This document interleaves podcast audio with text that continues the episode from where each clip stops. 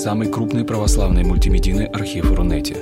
Лекции, выступления, фильмы, аудиокниги и книги для чтения на электронных устройствах в свободном доступе для всех. Заходите. Предания.ру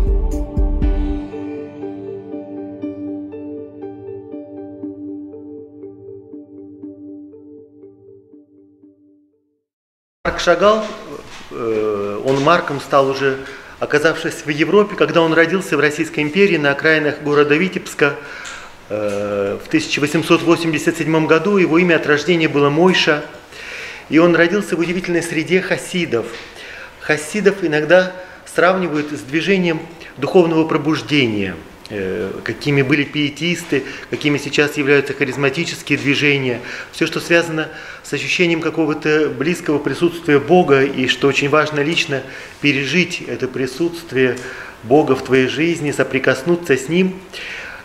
Э, Все это отличает духовность хасидизма и сформировало личность Марка Шагала. Он жил э, в среде людей, которые повсюду видят присутствие Бога. Бог повсюду, Он в цветах, Он в тепле домашнего очага.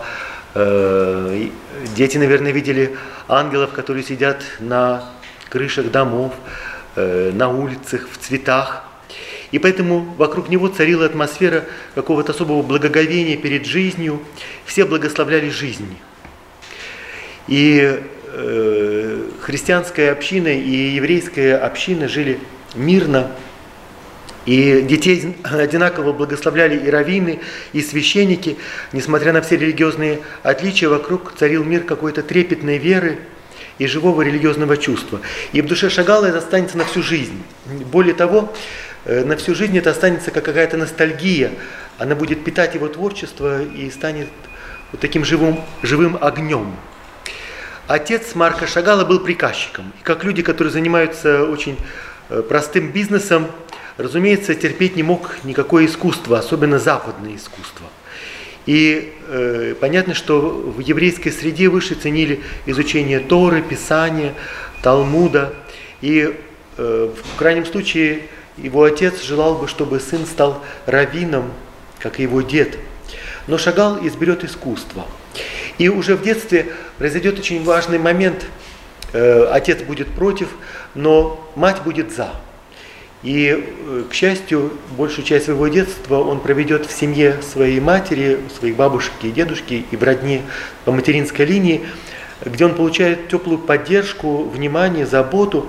И уже в детстве у него складывается образ женского присутствия, прежде всего это его мама, которая призвана увидеть в мужчине, в данном случае сыне, но это не так важно, женщина в мужчине должна увидеть его талант и заботиться о нем для того, чтобы этот талант расцветал и приносил плоды. И в жизни Шагала будет несколько таких женщин. Э, помимо матери, главным образом это будет две женщины. И о них тоже следует сказать несколько слов отдельно. Э, вот это э, вид Витебска, где родился Шагал, на берегу Двины.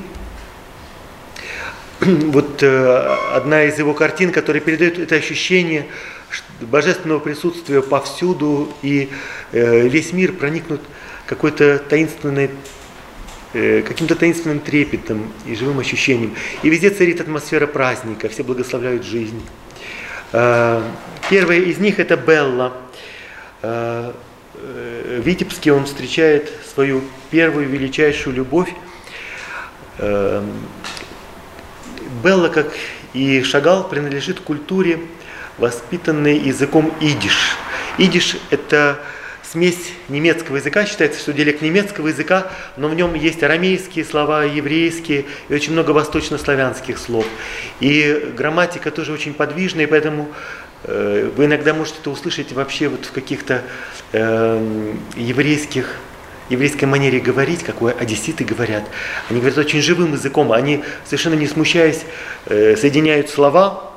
И Идиш – это совершенно особый мир и особая культура.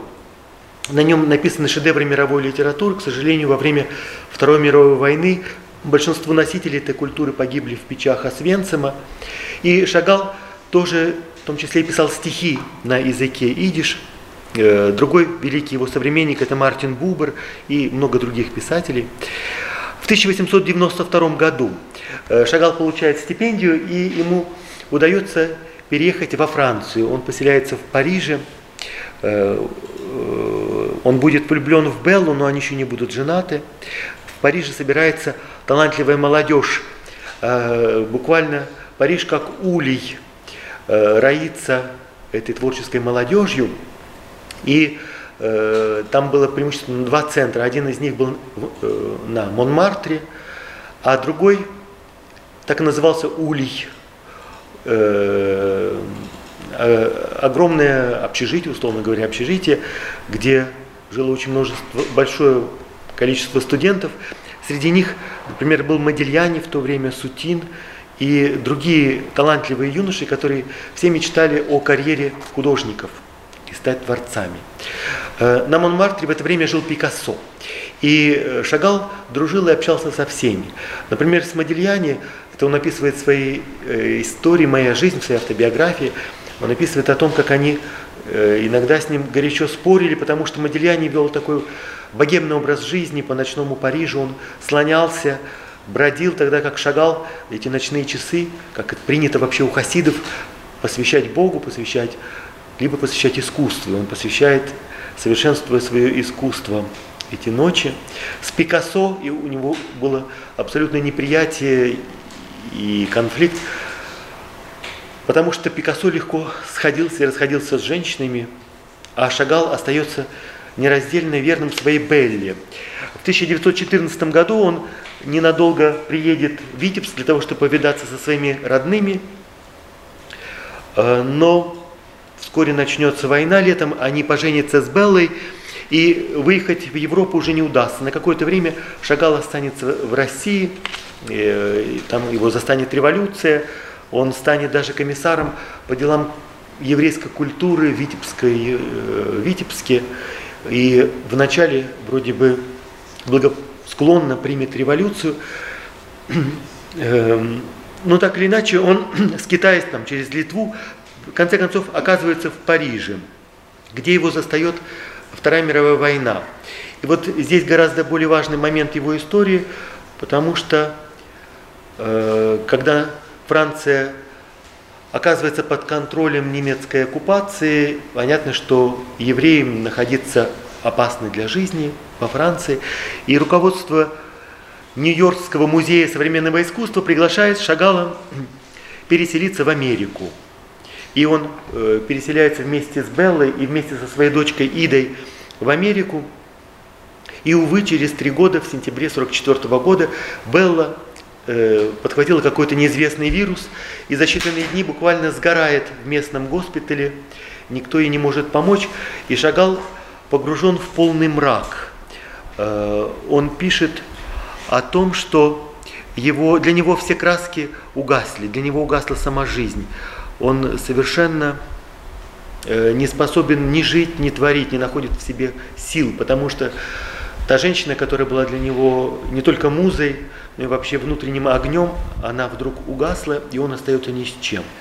На какой-то момент возникает в его жизни другая женщина, дочка Ида, приводит э, в дом э, помощницу, которая будет помогать по хозяйству и вообще э, помогать тоже в работе Шагала. Вирджиния, дочка, по-моему, ее отец был консулом Британии в США. Неважно, их роман продлится недолго, но Э, Вирджиния успеет родить от него сына, и когда Шагал вернется в Европу, в Париж, то он уже вернется вместе с Вирджинией и своим сыном Давидом в 1947 году. Но вскоре Вирджиния сбежит от него с другим мужчиной, заберет с собой сына, и Шагал какое-то время будет раскаиваться в этой похищенной любви, несостоявшейся любви, и для него это будет тоже момент какого-то Э, кризиса и осмысления того, что для него всегда любовь – это любовь с большой буквы. И то, что э, в его жизни появилась Вирджиния, это не может быть названо любовью, потому что любовь – это то, что относится к последним реальностям жизни, то, что остается навсегда по ту сторону жизни и смерти, времени и пространства. Для него очень важно, он пишет часто в своих дневниках, не бывает любви, как мы говорим, с частичной занятостью, то есть по совместительству на полставки. э, любовь не может быть анальгетиком или восполнением пустоты, просто потому что у тебя внутри гложет пустота. Но э, любовь это то, что тебя всегда зовет к каким-то вершинам. И понятно, Вирджиния такой любовью не была. И проходит несколько лет, и летом 52 года в Париже Шагал встречает другую женщину, вот это Белла, это ее знаменитый портрет. Другая женщина, ее звали Вава, Валентина Бродская, она тоже корнями связана с Российской империей, но давно живет в Париже, содержит там салон моды и ведет очень богемную жизнь. Поэтому в, нем, э, в его жизни было две женщины. Одна из них Белла, женщина идиш, родом из Витебска, как и Шагал, глубоко религиозная, связанная с миром его детства, и как будто вышла из каких-то его, из какой-то его детской мечты, и также вдруг внезапно сгоревшая. И Вава Валентина, западная женщина, преуспевающая в мире моды, парижанка, невероятно умная, способная защитить поддержать, утешить в те моменты, когда это необходимо для жизни. В частности, после смерти Шагала, Шагал закончит свой земной путь в 1985 году, он проживет очень долгую жизнь, в 1985 году на Лазурном берегу под сенью в городке Сан-Поль-де-Ванс, э, который станет его второй родиной и родиной его искусства – и в тот момент, когда умер, понятно, что еврейская община требует, чтобы его тело было похоронено на еврейском кладбище, как это требует традиция. Но Вава мужественно отстаивает, говорит, я любила его живым, он останется со мной после смерти. И похоронила его на христианском кладбище, что выглядит совершенно уникальным и невозможным. Но таким же уникальным и был сам Шагал. Конечно, музой его жизни навсегда осталась его первая любовь Белла, он до самых последних дней никогда не говорил о ней, как говорят о мертвых, она для него всегда была живой. И э, интересный момент, после войны многие христианские храмы нуждались в реставрации, потому что первое, что гибнет во время бомбардировки, это, понятно, витражи. Поэтому величайшие соборы Западной Европы остались без витражей. И сегодня, если вы путешествуете по Германии, Бельгии, Франции, вы можете видеть эти э, бесцветные окна, которые когда-то были музыкой света и цвета. И поэтому Шагала приглашают э, для реставрации величайших соборов Европы. В Реймсе, и вот э, сейчас вы видите витражи Магонца, они были безвозвратно утрачены, и Шагал, глубоко любивший, понимавший христианское искусство, испытывая особое благоговение перед распятым Христом, совершает то, что никто из его единоплеменников совершить бы не смог. И э, за свою долгую жизнь Шагал был удостоен высокой награды Франции, Большого креста почетного легиона, при том, что он еще был живым, в Лувре была устроена выставка его работ, что тоже не соответствует традиции. В Лувре выставляют и удостаивают чести только уже усопших художников, но ему при жизни была оказана такая честь. И поэтому он прожил очень э, яркую, насыщенную жизнь, которую мы видим в его искусстве. Но заветная мечта Шагала всегда была идея создать музей Библии. В своих дневниках он пишет такие слова. «Я обращался к величайшей вселенской книге Библии. С детских лет она наполняла мои, мои мечты видениями о последних судьбах мира. Она служила источником вдохновения в моих трудах.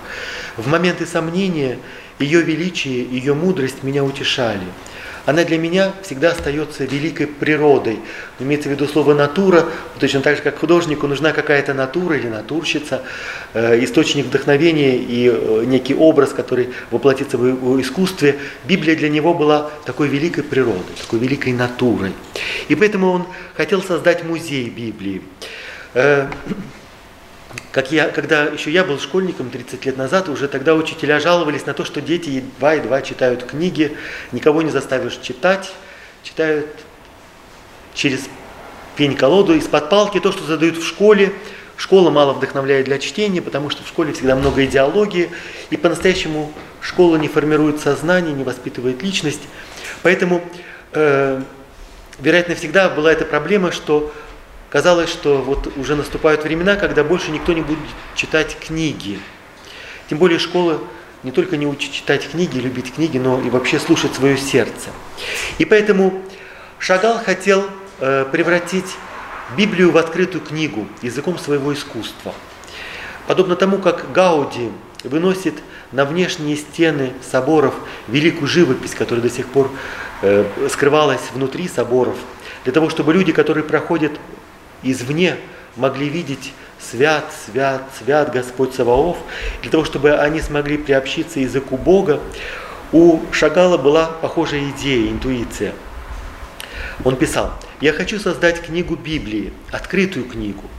Я хочу бросить в лицо всем, кто в нее смотрит, семь гуашей или там краски, которые он использует, для того, чтобы бросить вызов, для того, чтобы их заставить повернуться лицом к тайне.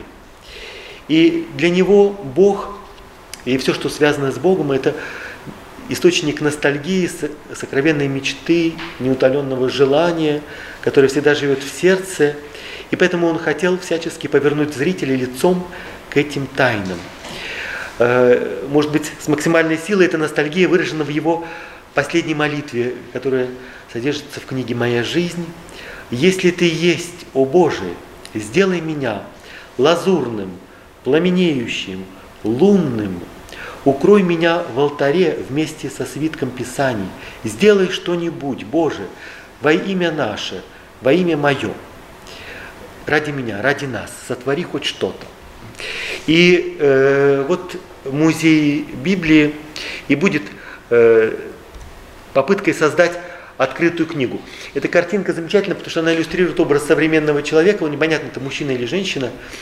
Вот, э, э, название этой картины «Вопль». Люди кричат, вопят, но их никто не слышит. И они сами себя тоже не слышат. Это то, э, что уже предчувствовал Шагал. И он не хотел, чтобы партия была проиграна. Он хотел, чтобы победа была за священным. Так, музей Библии. Э, сначала хочется сказать о любви, потому что Э, это ключевое слово в жизни Шагала. И э, нужно понимать, что еврейский язык и идиш, он не только язык, на котором можно писать, но это язык, который создает картину мира, он структурирует картину мира, э, дает какие-то изначальные настройки. И поэтому очень важно понимать, что на этом языке глагол познать и глагол любить – это один и тот же самый глагол – он состоит из двух букв йод и далет, яда. Йод – это та самая маленькая буква алфавита, о которой сказано в Евангелии, пока не придет небо и земля, ни одна йод, ни одна черта не придет из закона, пока не исполнится все. Это вот та самая маленькая буква алфавита, которая как вершина, просто как запятая, как апостроф где-то там наверху, как э, указание на имя Бога, как некий высочайший восторг, наслаждение, момент божественного экстаза и иступления, йод, пока не исполнится все. Другая буква далит означает дверь, то есть это некий восторг, который открывается за дверью, который открывает меня навстречу другому, и он будет отличным от меня. То, что стало предметом западной философии в 20 веке другость, потому что там, где нет другости, там, где я не открываю другого, где я не способен открыться и полюбить, и познать, там нет и подлинной идентичности. Поэтому познание означает всегда нечто иное, чем мы обычно вкладываем это слово. Любое познание, достойное этого слова, это всегда брачное познание, свадебное, супружеское. Это как Адам познает Еву – как отец знает сына, как сын знает отца, как знают очень близкие люди друг друга, как будто не извне, но изнутри. Эм, и именно это является как бы главным ключом к творчеству Шагала и к его интуиции. И э, музей Библии находится в Ницце, недалеко от Ниццы, в том местечке Сан-Поль-де-Ванс, где закончил свою жизнь Шагал, и это будет своего рода его духовным завещанием. В жизни Шагала было не только две женщины, Белла и Вава, женщина идиш и женщина европейская, западная. У него в жизни было два города. Это Витебск и Сан-Поль-де-Ванс. Э, Витебск – это город детства, мир хасидов, религиозных переживаний. Сан-Поль-де-Ванс – это город, крепость, средневековая крепость в горах, которая в средние века должна была обороняться от сарацинов, поэтому это укрепленный город, очень любимый туристами, э, и э, любимый тоже многими художниками, актерами.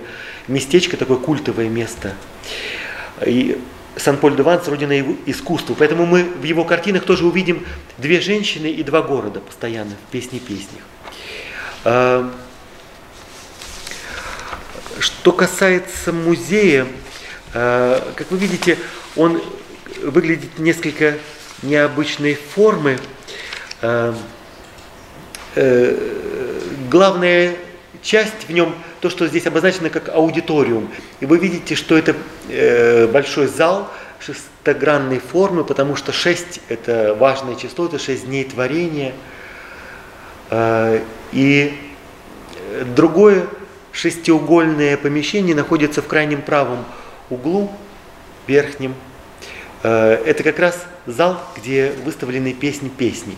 Поэтому Э, посетитель начинает свой визит в музей с этой аудитории, э, с большого зала, который посвящен сотворению мира. И э, этот зал наполнен глубоким синим цветом. Э, я специально говорю вот об этих двух помещениях, потому что они, как в еврейской поэзии, две, два пункта экстремума, две крайних точки. Потому что если ты говоришь восток и запад, то ты говоришь все. Э, и если ты говоришь утро и вечер, то ты тоже обозначаешь целое. Э, также и здесь мы входим в, первую, э, в первый зал, зал сотворения мира, наполненный синим цветом. Синий цвет – это цвет воды, моря, рыбы, все, что мы можем себе представить. Но это цвет – той бездны небытия, из которого мир начинает быть. И поэтому это пространство, в котором впервые прозвучало слово, Дабар Адонаи, Слово Божие. И в отличие от наших слов, которые обычно мы говорим одно, а делаем что-нибудь совсем или немножко хотя бы другое, Дабар Адонаи – это то слово, которое не только говорит, но и творит новую реальность. Господь сказал, да будет свет, и стал свет. И поскольку это слово сходит с небес и создает землю, поэтому все в этом зале синее. И в центре этого зала стоит рояль. То есть в центре творения стоит музыка, красота. Это настроенный рояль, на нем исполняются, э, даются концерты, его крышка всегда открыта, и вы видите там фигуру мужчины и женщины. Как вы думаете, кто это? Гениальный ответ. Но обычно говорят Адам и Ева – в действительности, поскольку речь идет о творении, разумно было бы сказать, что да, Адам и Ева. В действительности нет. Исака и Ревека. Потому что это самая первая супружеская пара, которая рождается после Авраама. И это мифическая пара, это самая прекрасная супружеская чита э, всех времен и народов. И они встречаются у колодца. И поэтому э, рояли, музыка – это как гимн той любви, той первой встречи Исаака и Ревекки у колодца, все это очень символично. Да, потому что музыка – это самое прекрасное, что сотворил Господь. Точно так же самое прекрасное, что Бог подарил людям – это любовь между мужчиной и женщиной, между двумя созданиями. И вот внутри этого лазурного мира, шестиугольного, как шесть дней творения, э, вы можете совершить э, путь, который закончится другим шестиугольным залом песни песни. Ну, вот это, условно говоря, план этого музея, и мы бегло посмотрим сюжеты. Цифра один – это сотворение мира.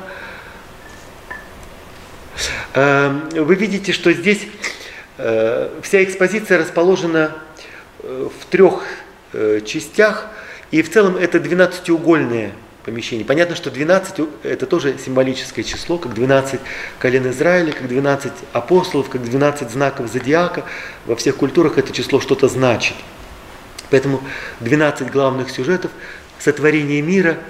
И э, действительно такую живопись мог написать художник, э, который наяву видит сны. Вот. Э, все это заслуживает очень внимательного и неторопливого прочтения, так чтобы взгляд, взгляд свободно путешествовал из угла в угол, э, прослеживал движение линий. И вы видите, что в центре творения э, солнце, как некий момент начала бытия, и распятие, да, белое распятие у истоков сотворения мира. Ну и потом все, что рождается из этого хаоса, рыбы, птицы, скрижали завета, десница Божия, ангелы, э, которые несут души людей, праведников, э, какое-то счастливое семейство в правом нижнем углу. Э, все это имеет свои смыслы, у нас просто сейчас нет времени все это расшифровать, но это безумно увлекательный мир. Следующий сюжет – жертвоприношение Исаака – хорошо нам известный момент, когда Авраам должен принести в жертву своего сына. И здесь э, в воображении Шагала, конечно, все сосредоточивается в одной точке, но мы здесь тоже видим распятие Христа. Крест, э, сзади мы видим Христа, который несет свой крест. Мы видим э, Равина, который идет задумавшись э, с книгой Священного Писания. Э,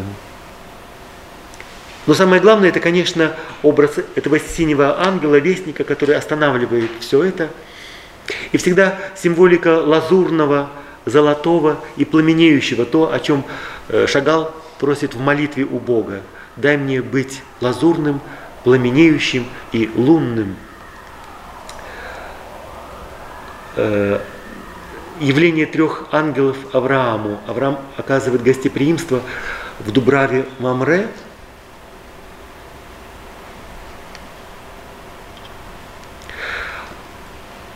И э, всегда лазурный цвет – это цвет какой-то небесной реальности. Красный цвет окры – это цвет земли, цвет Адама. Поэтому все, что связано с жизнью плоти в этом мире, все, что связано с болью, страданием, трудом, страстью, э, все символизирует этот цвет.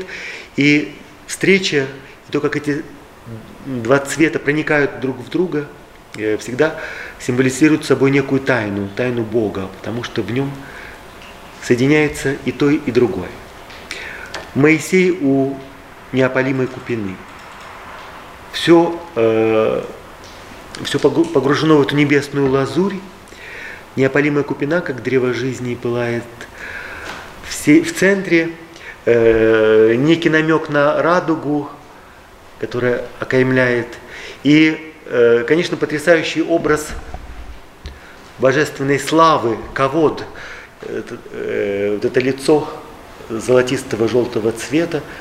Бог разговаривает с Моисеем, как друг говорит с другом, устами к устам, открыто. И Моисей э, дерзает настолько, что хочет увидеть славу Божию, но это невозможно, потому что человек не может увидеть Бога и не умереть, но вот э, как друг Господь идет на уступку и позволяет Моисею увидеть сияние своей славы, но со спины. И поэтому здесь э, не только эпизод неопалимой купины, но и момент того откровения, когда Моисей увидит славу Кавод Адунаи со спины.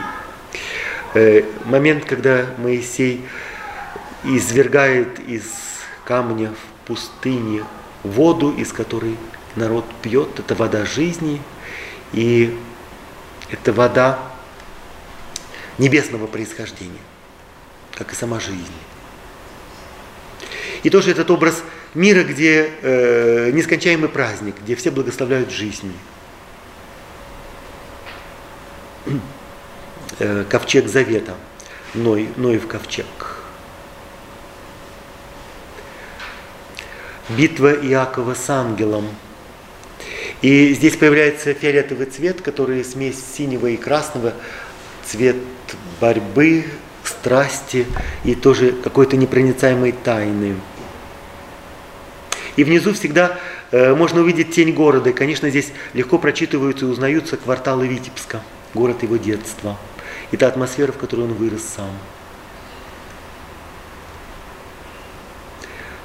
Еще больше фиолетового цвета здесь. Э, лествица Якова, то место, где остановился Яков на ночлег, в действительности является местом, где небо открыто, врата небес, и ангелы спускаются и поднимаются. И этот ангел справа, который несет зажженную минору, минору, светильник с шестью свечами.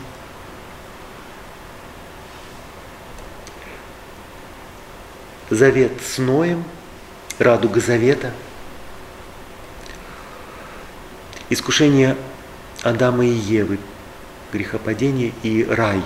История человека начинается в саду и тоже должна закончиться в саду. Поэтому э, зритель, когда будет выходить из этого музея, он тоже окажется в саду. В саду песни песни. Изгнание из рая.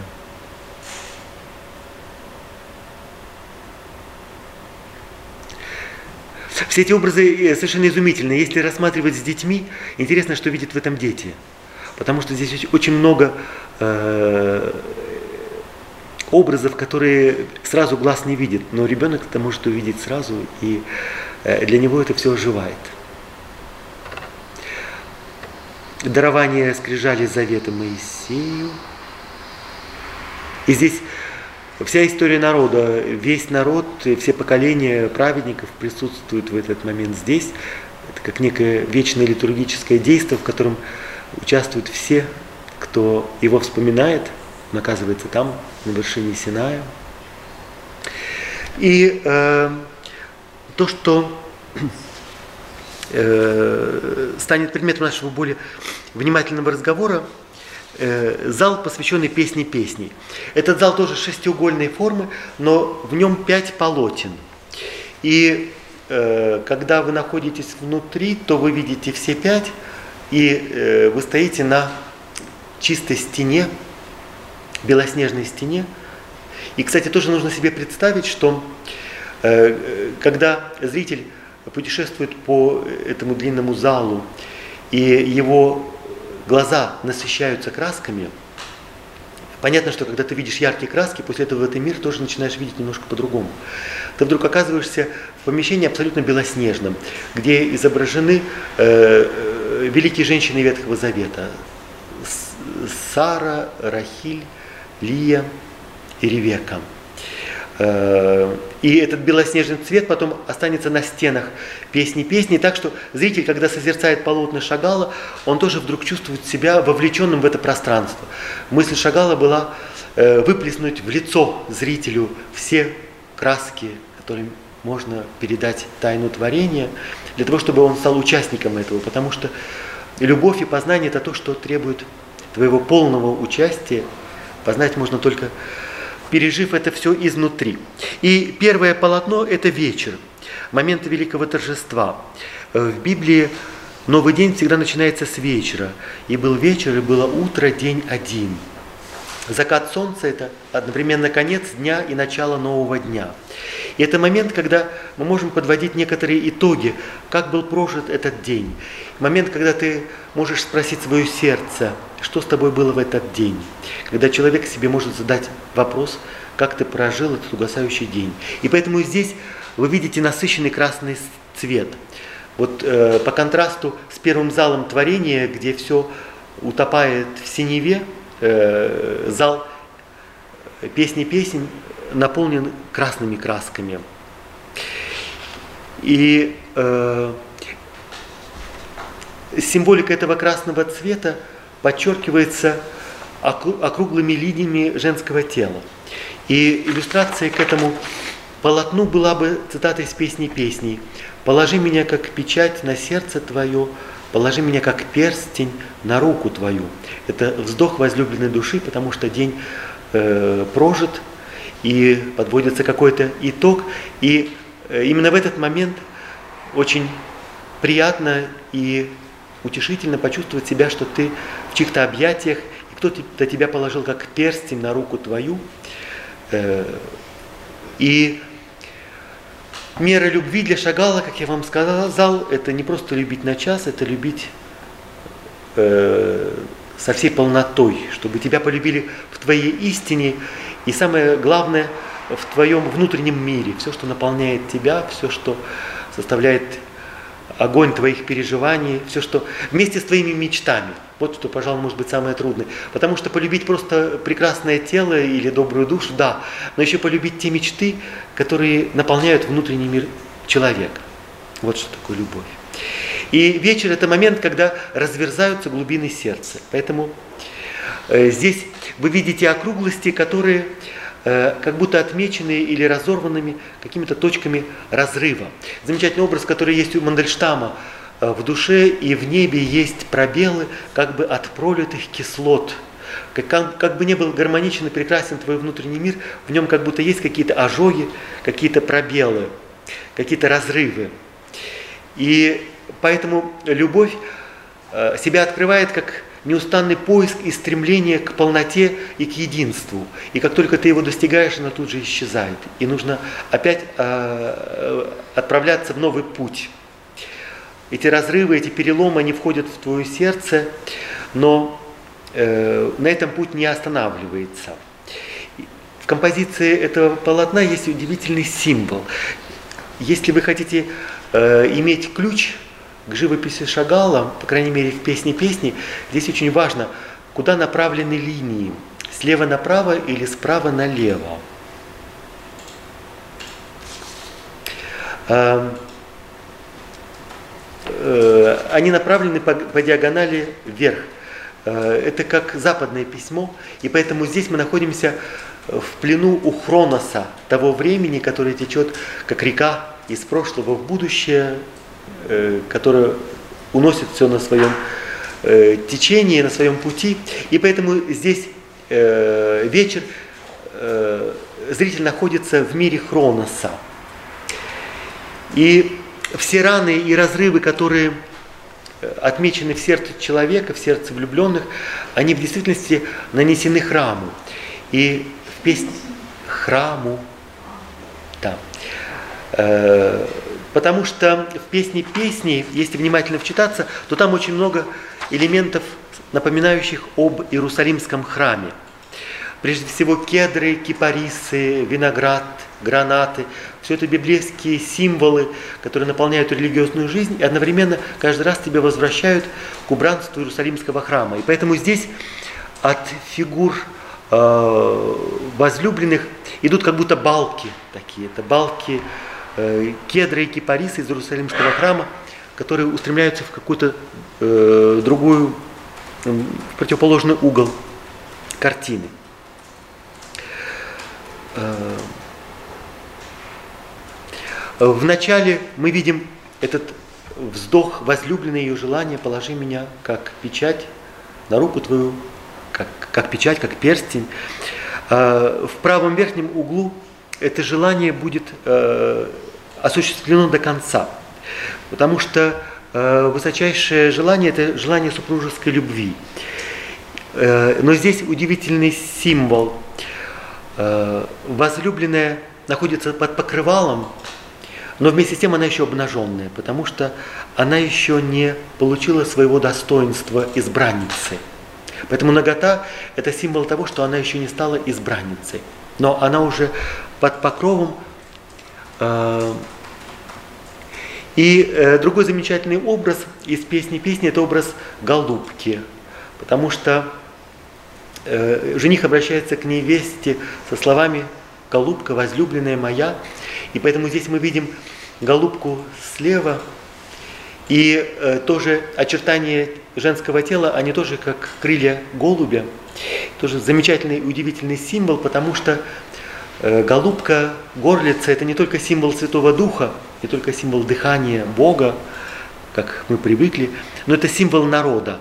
Йона – это народ Израиля, голубка. Поэтому возлюбленные песни песни невеста одновременно и весь народ. это не только песнь о любви двух влюбленных, это песнь любви всего народа к своему Богу. Э, в окружении Израиля Египет, Месопотамия, все великие культуры создают э, удивительные шедевры эротической поэзии, как бы мы сегодня сказали. Но для библейской поэзии все начинается с человеческой любви, с эроса, но для него всегда этого мало. Это как буква йод, как некий апостроф, который зовет к какой-то вершине. Песнь песни совершает какой-то головокружительный прыжок к небу. Э, потому что в действительности речь идет не просто о супружеской любви, речь идет о литургии. Человеческая любовь – некое пространство литургии, великая загадка и великая притча небесной литургии. Посмотрите, куда обращен взор невесты. Ее взор обращен в книгу. А, ничем не могу помочь, э, она скрылась, книга. Но действительно внизу картины э, есть автограф Марка Шагала, и рядом с ним лежит открытая книга. Раскрытая и оставленная книга, которой никто не прикасается. И лишь только взгляд невесты обращен к ней. И тоже здесь есть своя символика, потому что она слышит голос жениха, как и воркование горлицы. Голубка, она всегда воркует. И вот это воркование, этот голос, она слышит. И книга, на которую она смотрит, в действительности и есть след того голоса, потому что это священное писание.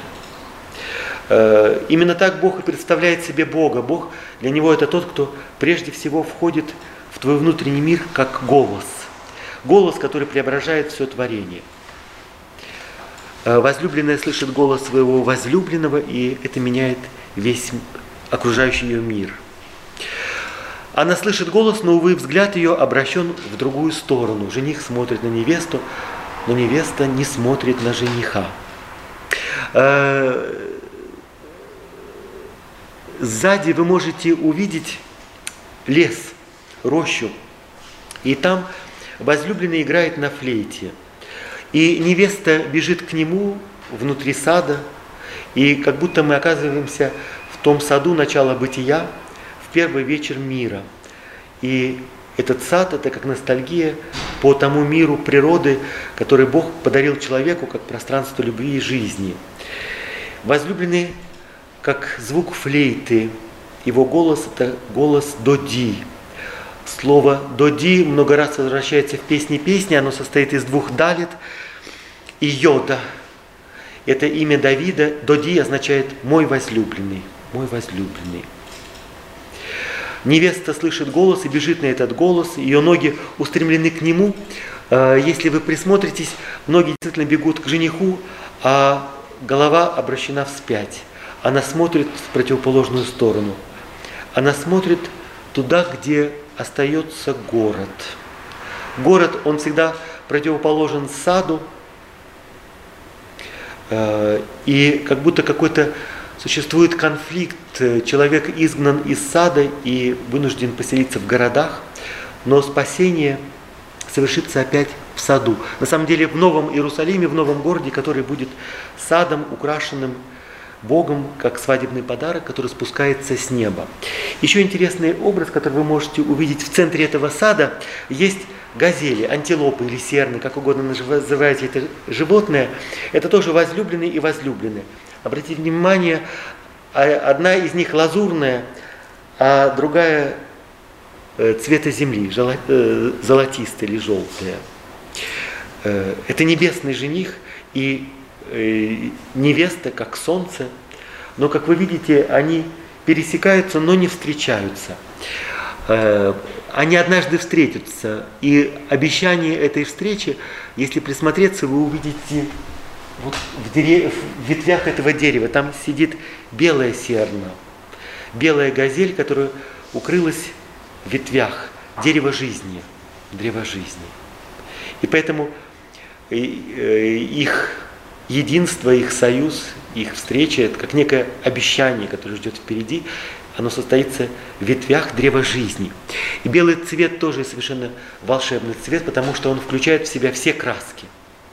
Точно так же, как э, возлюбленная сможет обрести полный покой только в объятиях своего возлюбленного, в исполнившихся окончательных объятиях. Точно так же это белая газель, которая включает в себя все краски дня. Это и есть совершенство той встречи. Эм, э, над деревом вы видите супружеские объятия, да, о которых я говорил, и э, возлюбленный, который обнимает там свою возлюбленную с царской короной, и это царь Давид – и он лазурный, у него синее лицо, это лазурный царь. Потому что сам Бог э, будет этим женихом, как и невеста, он тоже обнажен, но под покрывалом. И это покров, это, конечно, покров Священного Писания, покров Торы, Слово Божие.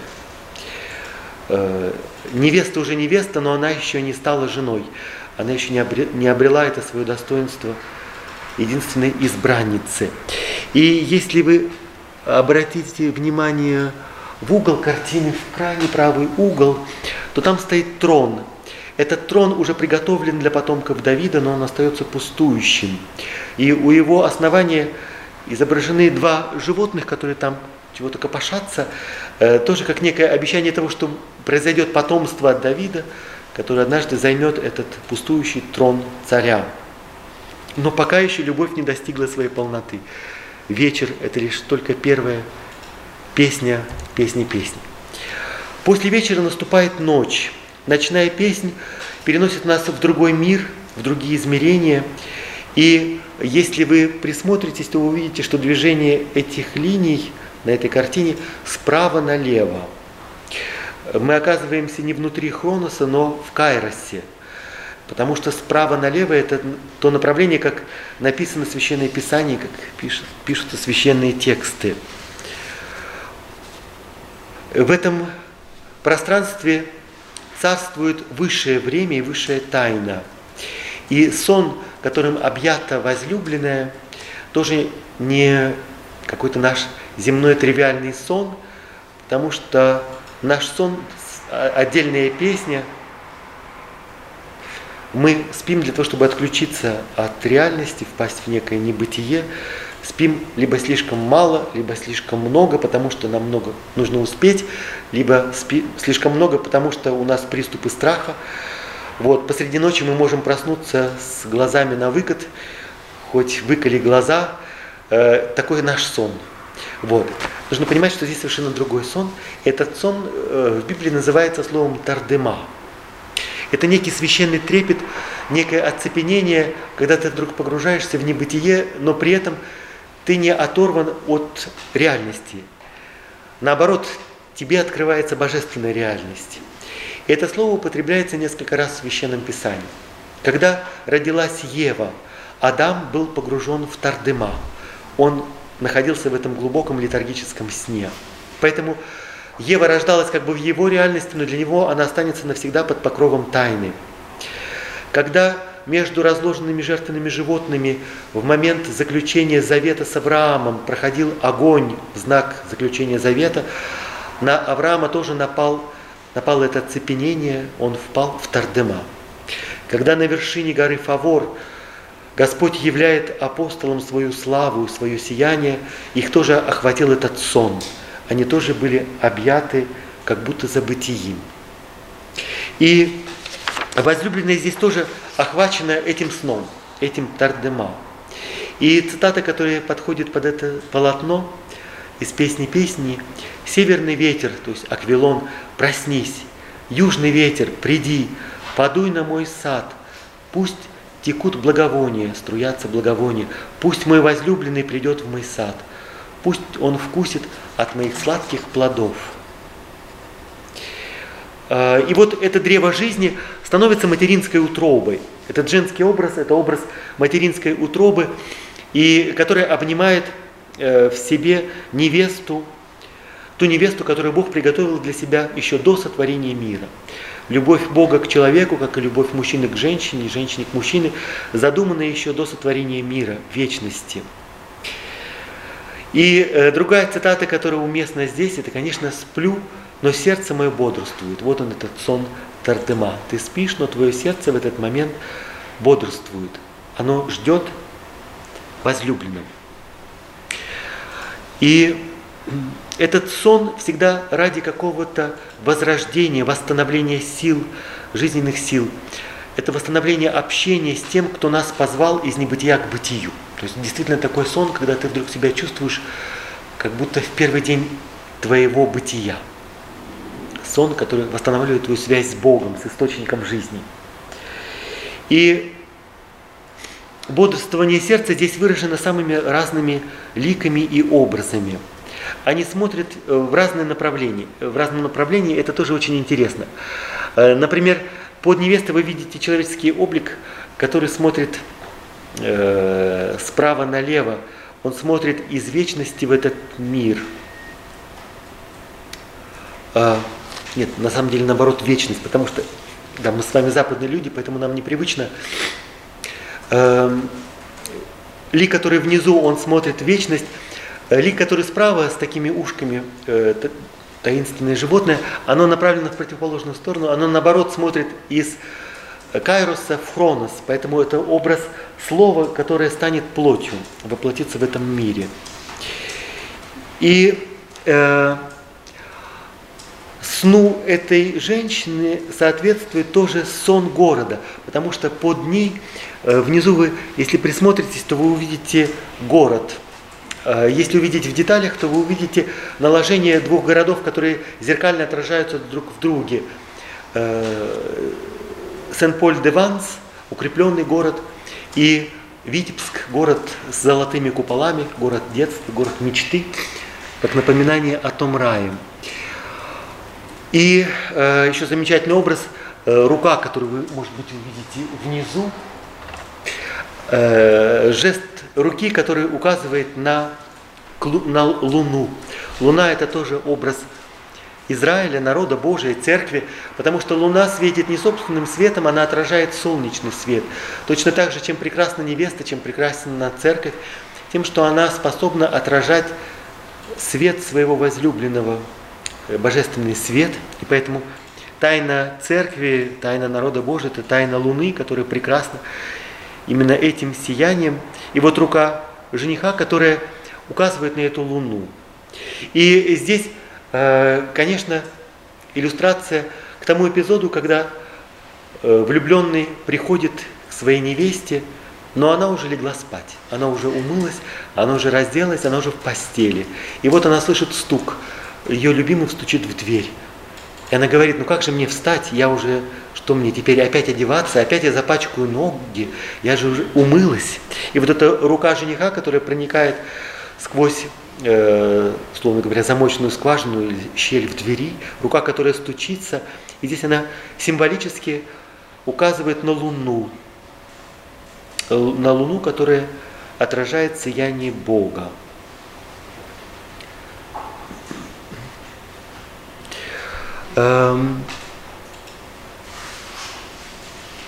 Здесь тоже есть древо жизни, э, я смею предположить, что вот этот женский образ, который справа, это вот та возлюбленная, которая все-таки встала, оделась, но уже было поздно, потому что возлюбленный ушел. И она выходит и оказывается на улицах пустынного города. И вот поэтому вот эти города, которые там слева от нее, это и есть Сен-Поль-де-Ванс, это Витебск, это мир городов, в, котором, в которых жил Шагал. И э, это мир всегда двойственный. Э, Потому что город это то пространство, где должно исполниться то, что однажды э, должно было исполниться в райском саду. Но город остается таким двойственным пространством. Точно так же, как Иерусалим, он двойственный. Это одновременно и город мира, это и город вражды. Э, это священный город, город Божий, но это тоже город, в котором изобилует грех и люди. А, и поэтому э, в песне песни встреча с ночной стражей, которая над ней надругалась, надсмеялась, это то, что сопровождает нас в этом мире, как некое возмездие за то, что она с опозданием согласилась ответить на стук в дверь, и теперь она оказалась одна – но в действительности она не оказалась одна, потому что там над ней, в небе, ее возлюбленный. Вы видите, Давид, ее жених, он танцует со своей арфой. он поет свою песнь песни для нее. И это тоже лазурный жених, объятый пламенем и одновременно лунный. Он поет песнь любви. И под ним мы видим опять пустующий трон, который ждет обетованной встречи супругов. Этот трон по-прежнему не занят, но у его основания играют два львенка из колена Иуды. Они приближаются к нему для того, чтобы занять то место, которое приготовлено для них. Почему два львенка? Потому что в утробе Ревеки живут два народа и между собой сражаются. Иаков и Исаак. Исав за первенство. Э, и над женихом справа изображено древо жизни. И оно изображено перевернутым. И для Шагала это безумно красивая идея, потому что премудрость – это есть то дерево, которое растет корнями на небе, а плоды приносит на земле. И поэтому очень часто Шагал изображает перевернутые фигуры женщин, древа, мы увидим петуха, мы увидим равина, потому что их корни, их источник, их истина находятся где-то на небе, но они здесь на земле для того, чтобы приносить свой плод. Поэтому кто такой мудрец? Это нечто совершенно конкретное. Это человек, который э, своими ногами, своими корнями уходит в небо, но служит ближним, которые окружают его на этой земле. После ночной встречи наступает утро. Брещет рассвет, это момент надежды, это момент, когда в песне песни говорится, выходите, приходите, взгляните, дочери Сиона, на царя Соломона в царском венце, в диадеме, которым его увенчала мать в день его свадьбы, в день, в день веселья его сердца. Итак, здесь возлюбленный Давид, Доди, изображен как Соломон. Но почему Соломон? Потому что Шаламон – это э, мир, шалом, это жених мира. Невеста Иерушалаим, э, и там тоже есть этот корень шалом, мир. Иерусалим – это город мира, точно так же, как Мельхиседек – это царь мира, царь правды и мира. И для Библии, для Шагала совершенно не важна хронология, для него э, все эти образы и символы образуют некую симфонию, некий единый аккорд. Он забывает о, хронолог, все становится лишь этим символом. И здесь э, мы опять видим град. Э, это Иерусалим, он град Божий. Но, увы, это и град человеческий, и град грешный. Как поется в одной песне, «Десять мер красоты было у Бога, девять Он подарил Иерусалиму, одну всему остальному творению».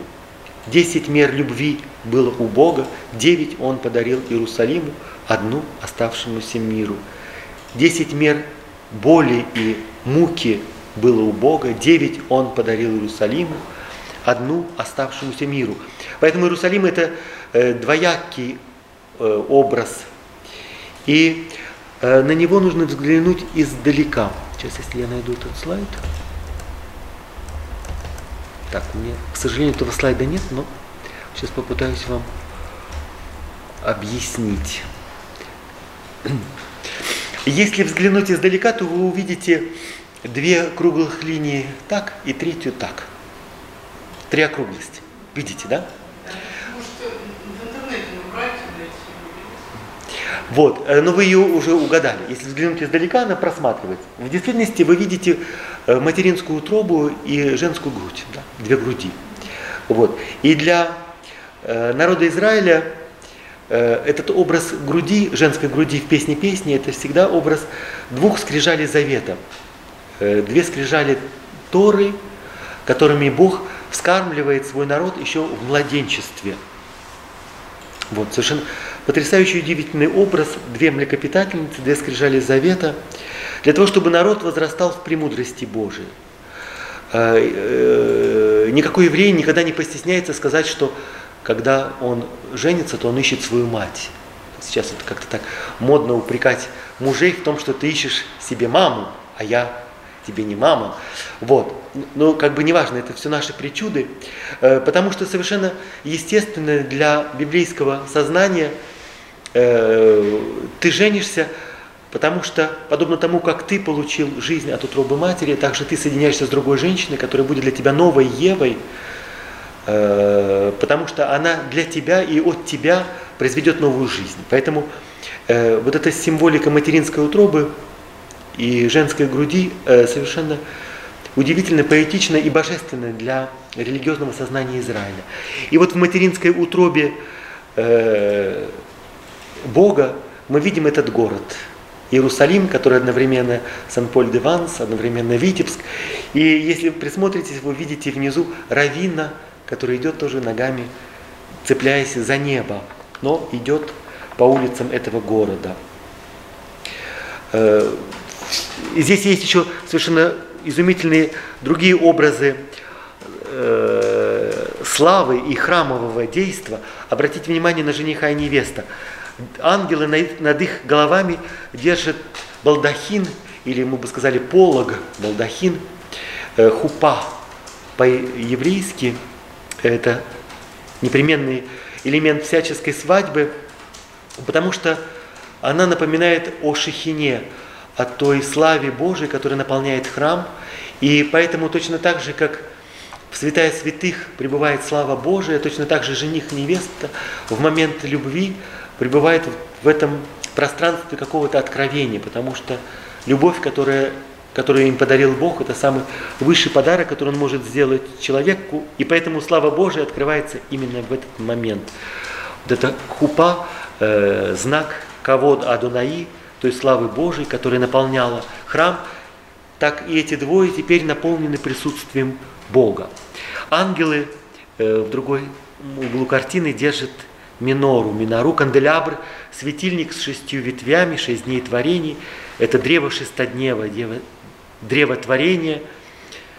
Э, оно держит мир своим сиянием. Э, ниже есть два кольца, обручальных кольца. Э, там, где парит голубка, в небе вы видите кольцо, моя возлюбленная, моя единственная, моя горлица. И это горлица как некое обетование встречи и соединения. Потому что, э, помните, Ноев ковчег, как раз именно голубка, которая вернется для того, чтобы найти своего суженого, который остался на борту ковчега, э, для того, чтобы э, вернуться к нему с оливковой ветвью в знак мира и обещания того, что начинается новое творение. Также и однажды народ соединится со своим Богом, а невеста соединится со своим женихом. И э, под голубкой вы видите другой образ, который держит в руках э, рог. Это ангел, который трубит. Но он держит в руках не шофар. Шофар это такой изогнутый рог, который используют в день покаяния, траура. Он держит в руках Йобель, отсюда происходит слово юбилей, это длинный рок, рок счастья, ликования, юбилея, когда все наконец совершается согласно плану Бога, согласно воле Бога. Некая рекапитуляция, то есть когда все возвращается к своим истокам, но на самом деле возвращается к своей полноте, некое совершенное восстановление. Этот символ свадебного кольца и ангела, который трубит в эту трубу юбилея, потому что каждый мужчина, который встречает женщину в своей жизни, в этот момент празднует юбилей, возвращается к истокам и полноте бытия. И во всем этом, конечно, мы видим насколько мир наполнен ликованием и красками. Следующий образ – это полдень. Четвертое полотно. Вы видите, что солнце в зените, и линия указывает на то, что мы находимся внутри хроноса. Это э, день нестерпимой жары, ликования. А, и в центре вы видите э, летающего крылатого коня, Пегас, условно говоря. Обратите внимание в своих руках или в своих лапах, не знаю, в своих копытах, что он там держит. Он держит э, букет невесты. Просто это букет невесты. Это э, как свадебный кортеж, который уносит э, жениха и невесту куда-то вдаль. И вы видите окружение толпы и народа, э, которые ликуют, участвуют в этом празднике, тоже силуэты города внизу. Э, и хочется обратить ваше внимание тоже на древо жизни, которое голубится своей лазурью в правом нижнем углу, и над ней петух. И, как вы видите, петух опять лапками держится за небо, он вцепился в небо, потому что петух это не только животное, которое трубит на рассвете, никому не дает спать, это тоже та птица, которая пропоет воскресенье, это символ воскресения и нового творения, и поэтому здесь вот он тоже возвещает новый день. Да. Но здесь еще много других символов, о которых можно сказать. Э, в толпе этих людей вы тоже можете различить э, силуэты женщин, которые держат на своих руках младенцев. То есть вот полнота народа Божия – это когда много поколений и все вместе объединены этим празднеством. И вот, наконец, самое последнее полотно, э, с которым зритель прощается с миром Шагала, э, это послеполуденный период дня. Наступает послеполуденное время, мир наполняется светом. И этот свет, это уже не просто солнце полудня, которое ослепляет все и полуденный бес – это тот бес, который на тебя наводит усталость и оцепенение, и в это время можно только где-то спрятаться от него. Солнце в зените – это нестерпимое солнце. Напротив, тот свет, который брежет уже э, во второй половине дня, он наполняет своим сиянием мир, и мир начинает быть. Мы ведь с вами воспринимаем мир, потому что свет наполняет, и э, то, что было во мраке, оно вдруг обретает очертания, и мир обретает свое бытие. Вот так же и это сияние наполняет мир. Это не просто свет, этот свет, он подчинен любви. Потому что, э, как у Данте в божественной комедии, любовь, что движет солнце и светило, эта любовь, она движет не только солнце и светило, но она и становится источником того света, который наполняет мир, и мир наполняет бытием. И э, в каком направлении происходит движение линий здесь? Здесь кайрос или хронос? У кого-нибудь есть интуиции? Гениально.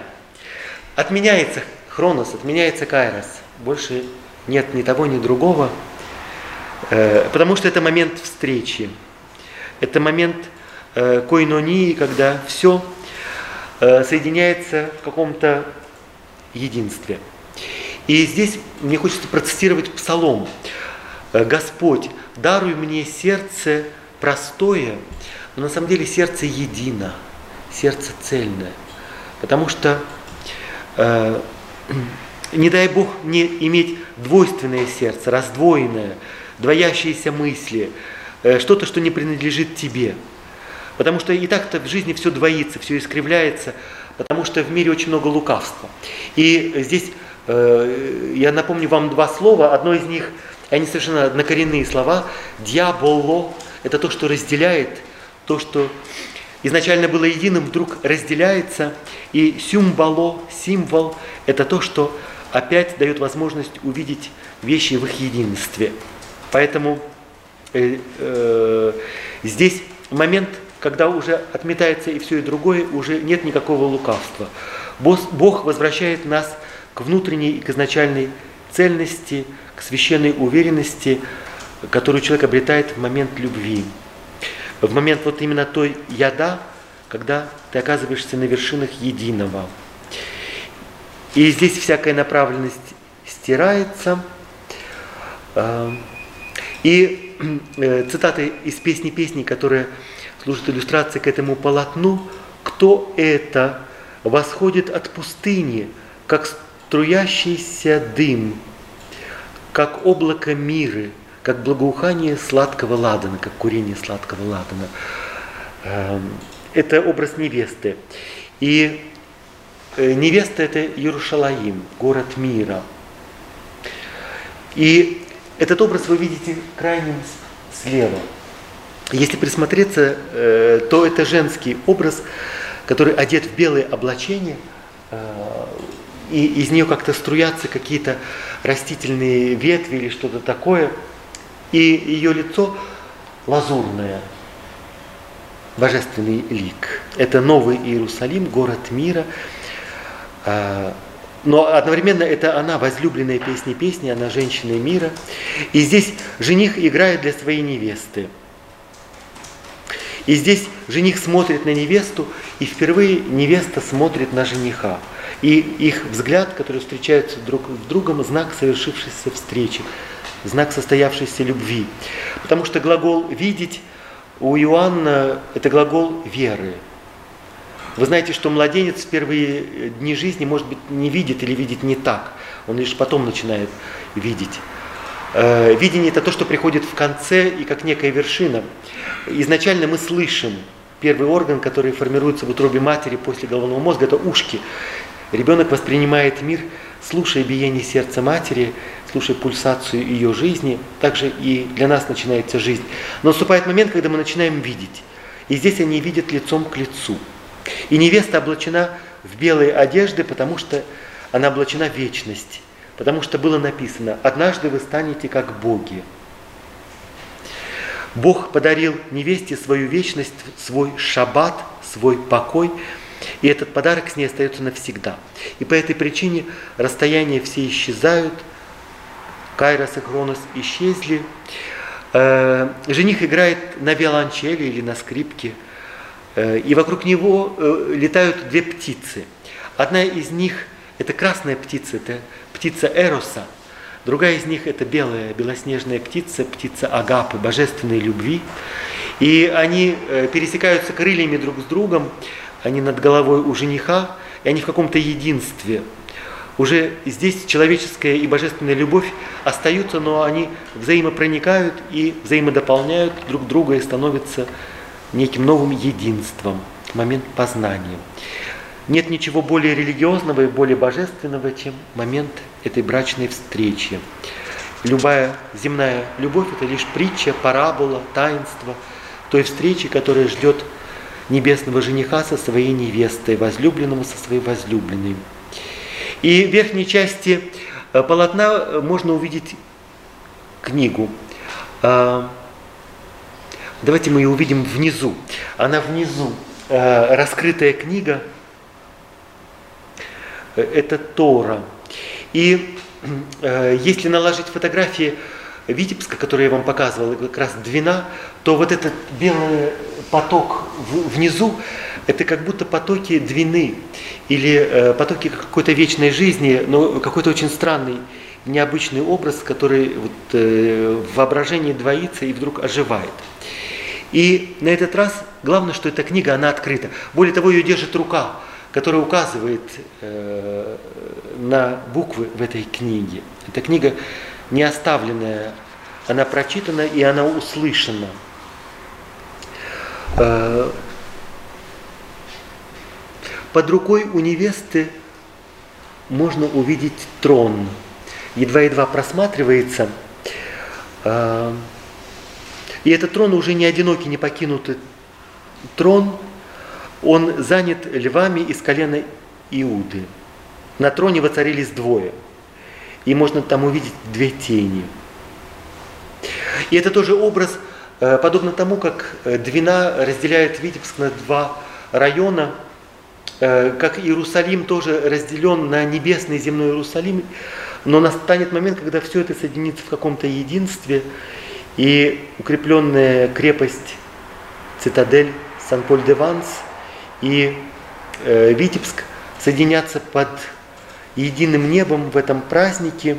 И эти потоки внизу, как потоки Двины, они э, напоминают о словах из песни песни, потому что сильна, как смерть, любовь, как воды, как царственные воды, которые все смывают на своем пути, так и потоки ревности, которые могут все уничтожить. Но любовь сильнее.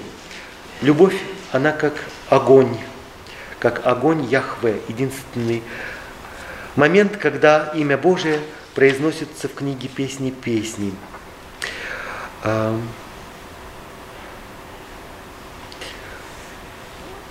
Мысль Шагала в том, что э, когда зритель заканчивает свое посещение этого музея, то он остается с каким-то вопросом, потому что песнь песней не заканчивается э, каким-то утверждением, какой-то точкой, которую хочется поставить. Кстати, обратите внимание, справа там тоже внизу равин, который трубит э, в рок юбилея, радости, тоже как знак этой встречи. Песнь песни заканчивается каким-то вопросом или просьбой. Более того, это, скорее всего, какая-то провокация.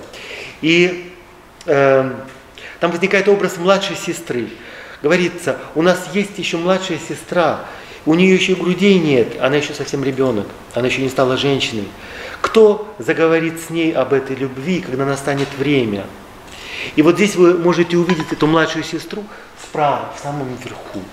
Это э, девочка, которая вот так вот парит в воздухе.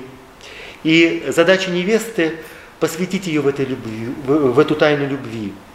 И э, невеста поэтому э, к ней обращает, ну, как бы к ней протягивается букет невесты. Это тот самый букет, который ангел несет народу. И невеста должна передать этот букет как эстафету будущим поколениям. Потому что младшей сестре тоже однажды предстоит стать невестой. И вот так э, заканчивается эта песня песни каким-то свидетельством. И Шагал говорит, я пережил драму исканий, драму человеческой любви, которая была притчей божественной любви.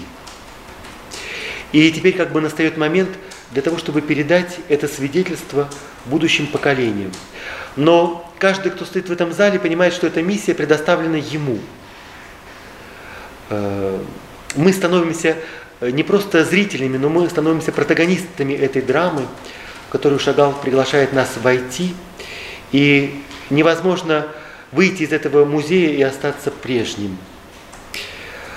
Шагалу было далеко за 90, когда он вошел в этот зал последний раз.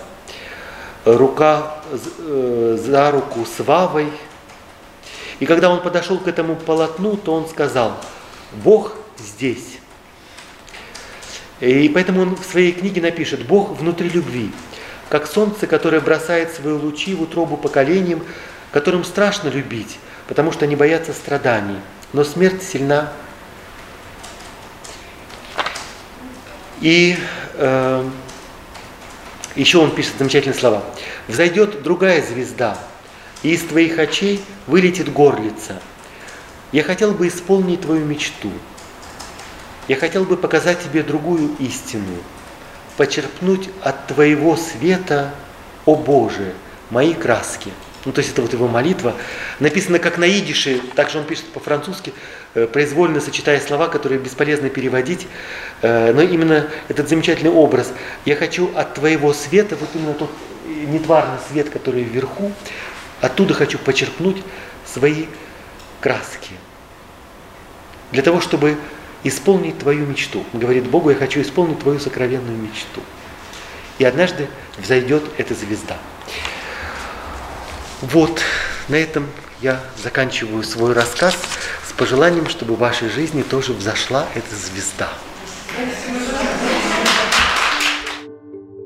Лекция проведена и записана по заказу православного мультимедийного портала «Предание.ру».